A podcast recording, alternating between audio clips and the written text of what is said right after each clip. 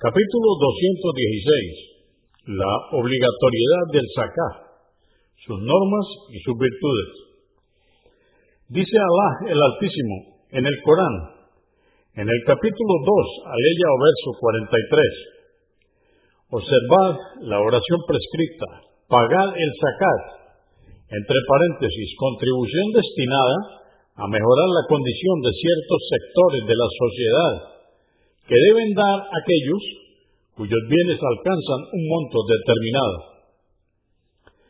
Dice Alá el Altísimo en el Corán, en el capítulo 98, aleya o verso 5, y se les había ordenado, entre paréntesis, en sus legislaciones, que adoraran a Alá con sinceridad, fuesen monoteístas, realizaran la oración y pagaran el zakat, pues esa es la verdadera religión. Dice Alá el Altísimo, en el capítulo 9, aleya o verso 103, toma, oh Muhammad, una parte de sus bienes como zakat, para expurgarles con ellos sus pecados y purificarles de la avaricia. 1206 narró Ibn Umar, que Alá esté complacido con él, que el mensajero de Alá, la paz de Dios con él, dijo, el Islam ha sido edificado sobre cinco pilares, atestiguar que no hay más divinidad que Alá y que Muhammad es el mensajero de Alá, hacer la oración, pagar el zakat, peregrinar a la casa sagrada y ayunar Ramadán. Convenido por Al-Bukhari, volumen 1, número 46, y Muslim, 16. 1207. Talha ibn Ubaidullah, que Alá esté complacido con él, dijo, un hombre procedente de la zona de Naid vino a ver al mensajero de Alá, la paz de Dios con él, y estaba despeinado.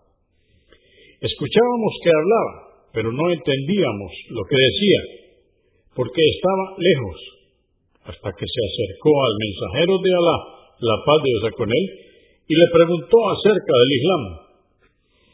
El mensajero de Alá, la paz de Dios con él, le dijo, son cinco oraciones entre el día y la noche. Dijo, ¿debo hacer alguna más aparte de ellas? Le contestó, no, excepto las que quieras ofrecer voluntariamente.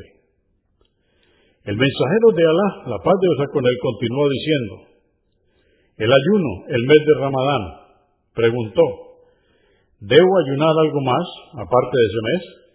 Contestó, no, excepto lo que quieras ayunar voluntariamente. Luego el mensajero de Alá, la paz de Dios con él, le mencionó el pago del zakat. Preguntó el hombre, ¿Estoy obligado a pagar algo más? Contestó, no, excepto lo que quieras dar voluntariamente. Entonces el hombre, retirándose, dijo, por Alá, que no añadiré nada más a eso, y tampoco quitaré nada. El mensajero de Alá, la paz de Dios con él, exclamó, triunfará, si es verdad lo que dice. Convenido por Al-Bukhari, volumen 1, número 97, y Muslim, 11.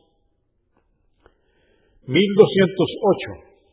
Ibn Abbas, que Alá esté complacido con él, dijo, el profeta, la paz de Dios con él, envió a Muad, que Alá esté complacido con él, al Yemen, y le dijo, llámalos a que atestiguen que no hay más divinidad que Alá y que yo soy el mensajero de Alá. Si te obedecen en esto, enséñales que Alá, el Altísimo, les ha impuesto obligatoriamente cinco oraciones durante el día y la noche.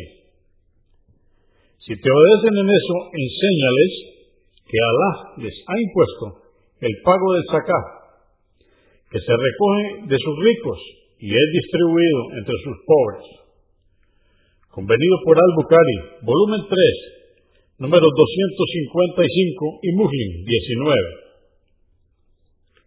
1209.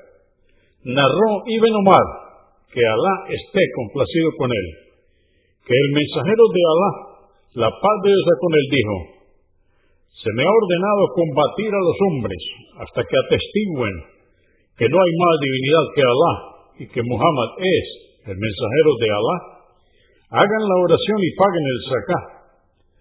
Si cumplen con eso, pondrán a salvo de mí su sangre y su riqueza, excepto aquello que corresponde por derecho en el Islam, y a Alá le corresponde juzgarlos.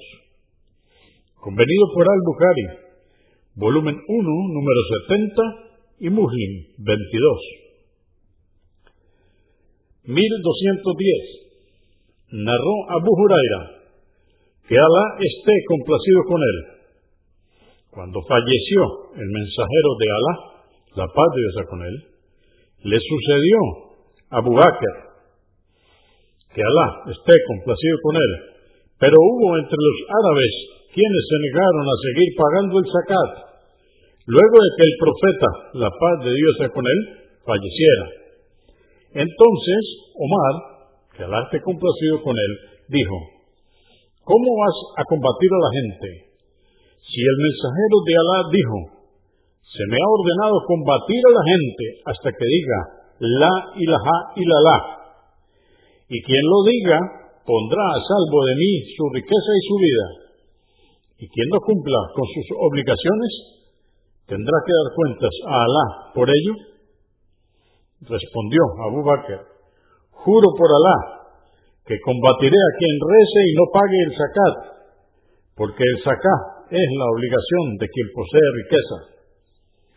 Juro por Alá que aunque dejasen de pagar una cuerda para trabar al camello que solían pagar al mensajero de Alá, la paz de Dios con él, los combatiré por ello.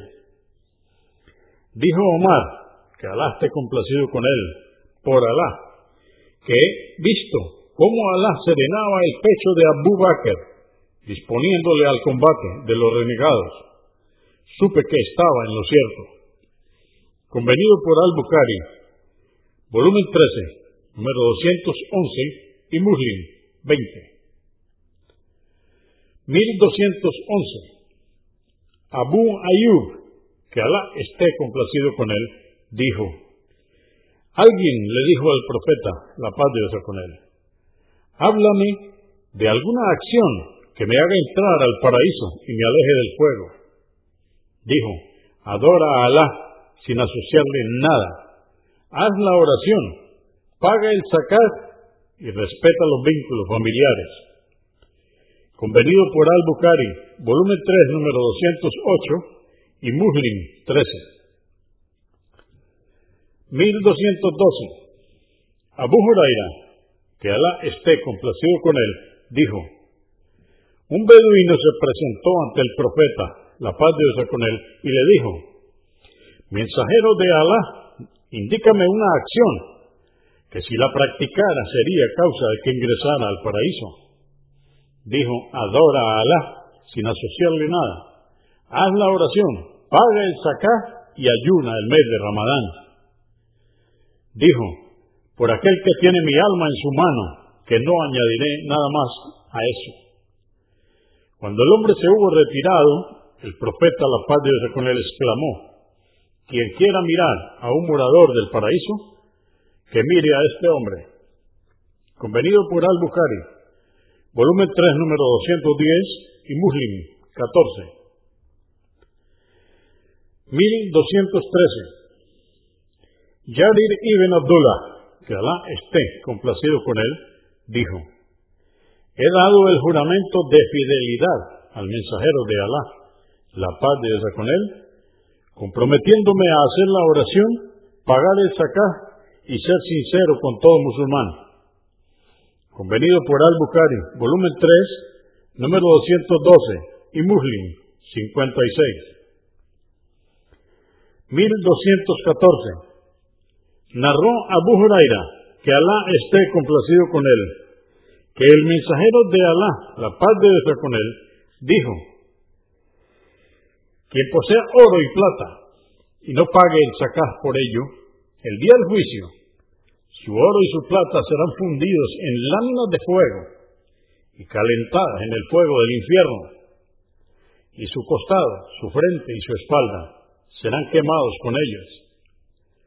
Siempre que estas láminas se enfríen, volverán a ser calentadas para continuar torturándolo con ellas en un día equivalente a cincuenta mil años de duración, así hasta que termine el juicio de toda la humanidad y sepa si su camino a seguir es hacia el paraíso o hacia el fuego.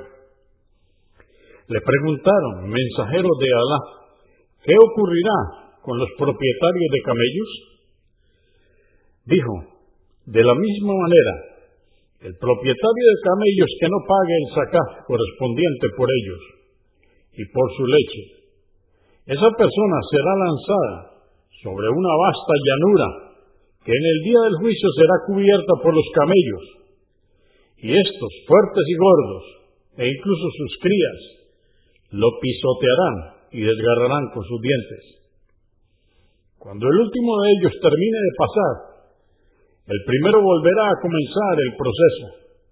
Así, durante todo un día, cuya duración será equivalente a cincuenta mil años, hasta que termine el juicio de toda la humanidad y sepa si su camino a seguir es hacia el paraíso o hacia el fuego. Le preguntaron nuevamente, mensajeros de Alá, los dueños de las vacas y los rebaños de ovejas, dijo de la misma manera, la persona propietaria de vacas y corderos que no pagara el sacar correspondiente por ellos, esa persona será lanzada en el día del juicio sobre una vasta llanura donde se encontrarán todos estos animales, y ninguno de ellos carecerá de cuernos erguidos y bien afilados. Lo desgarrarán con sus cuernos y lo pisotearán con sus pezuñas. Cuando termine de pasar el último, comenzará nuevamente el primero. Así, todo un día, cuya duración será de cincuenta mil años, hasta que termine el juicio de toda la humanidad y sepa si su camino es hacia el paraíso o hacia el fuego. Le volvieron a preguntar al profeta, la paz de Dios con él, mensajero de Alá, ¿qué ocurrirá con los propietarios de caballos? Dijo, los caballos se dividen en tres categorías, los que son un castigo para su dueño, los que le sirven y los que son motivo de recompensa. En cuanto a los que serán causa de castigo para su dueño, son aquellos criados para ser exhibidos y se hable de su dueño o para utilizarlos contra los musulmanes. Los que sirven a su dueño son aquellos que son utilizados para servir a la causa de Alá y no olvida pagar los derechos que Alá tiene sobre su montura y su valor. Los que son motivo de recompensa para su dueño son aquellos que son criados en haciendas y jardines con pasturas verdes y frescas, para ser utilizados por los musulmanes en la causa de Alá. Por cada hoja de forraje que coman en esos prados, se le anota una buena acción o hasana a su propietario, hasta cuando expulsan. Sus excrementos y orina son anotados como buenas acciones o hasana para su dueño. Por cada trozo de brida que sea utilizado y roto al montarlos, por cada montículo que salten y por cada sonido de las patas o marcas del casco del animal, le serán registradas igual número de recompensas o hasana. Cuando su amo lo lleve al abrevadero, tanto si pretende que beban como si no, cada trago de agua que beban se contará como una recompensa o hasana a su favor. Luego le preguntaron al profeta, la paz de Dios con él, mensajero de Alá, ¿qué hay de los asnos? Dijo, nada se me ha revelado respecto a ellos, excepto esta aleya o verso del Corán. Esto está en el Corán, en el capítulo 99, aleya 7 y 8. Quien haya realizado una obra de bien, por pequeña que fuere, verá su recompensa y quien haya realizado una mala obra, por pequeña que fuere, verá su castigo. Convenido por Al-Bukhari, volumen 3, número 212, y Muslim, 987.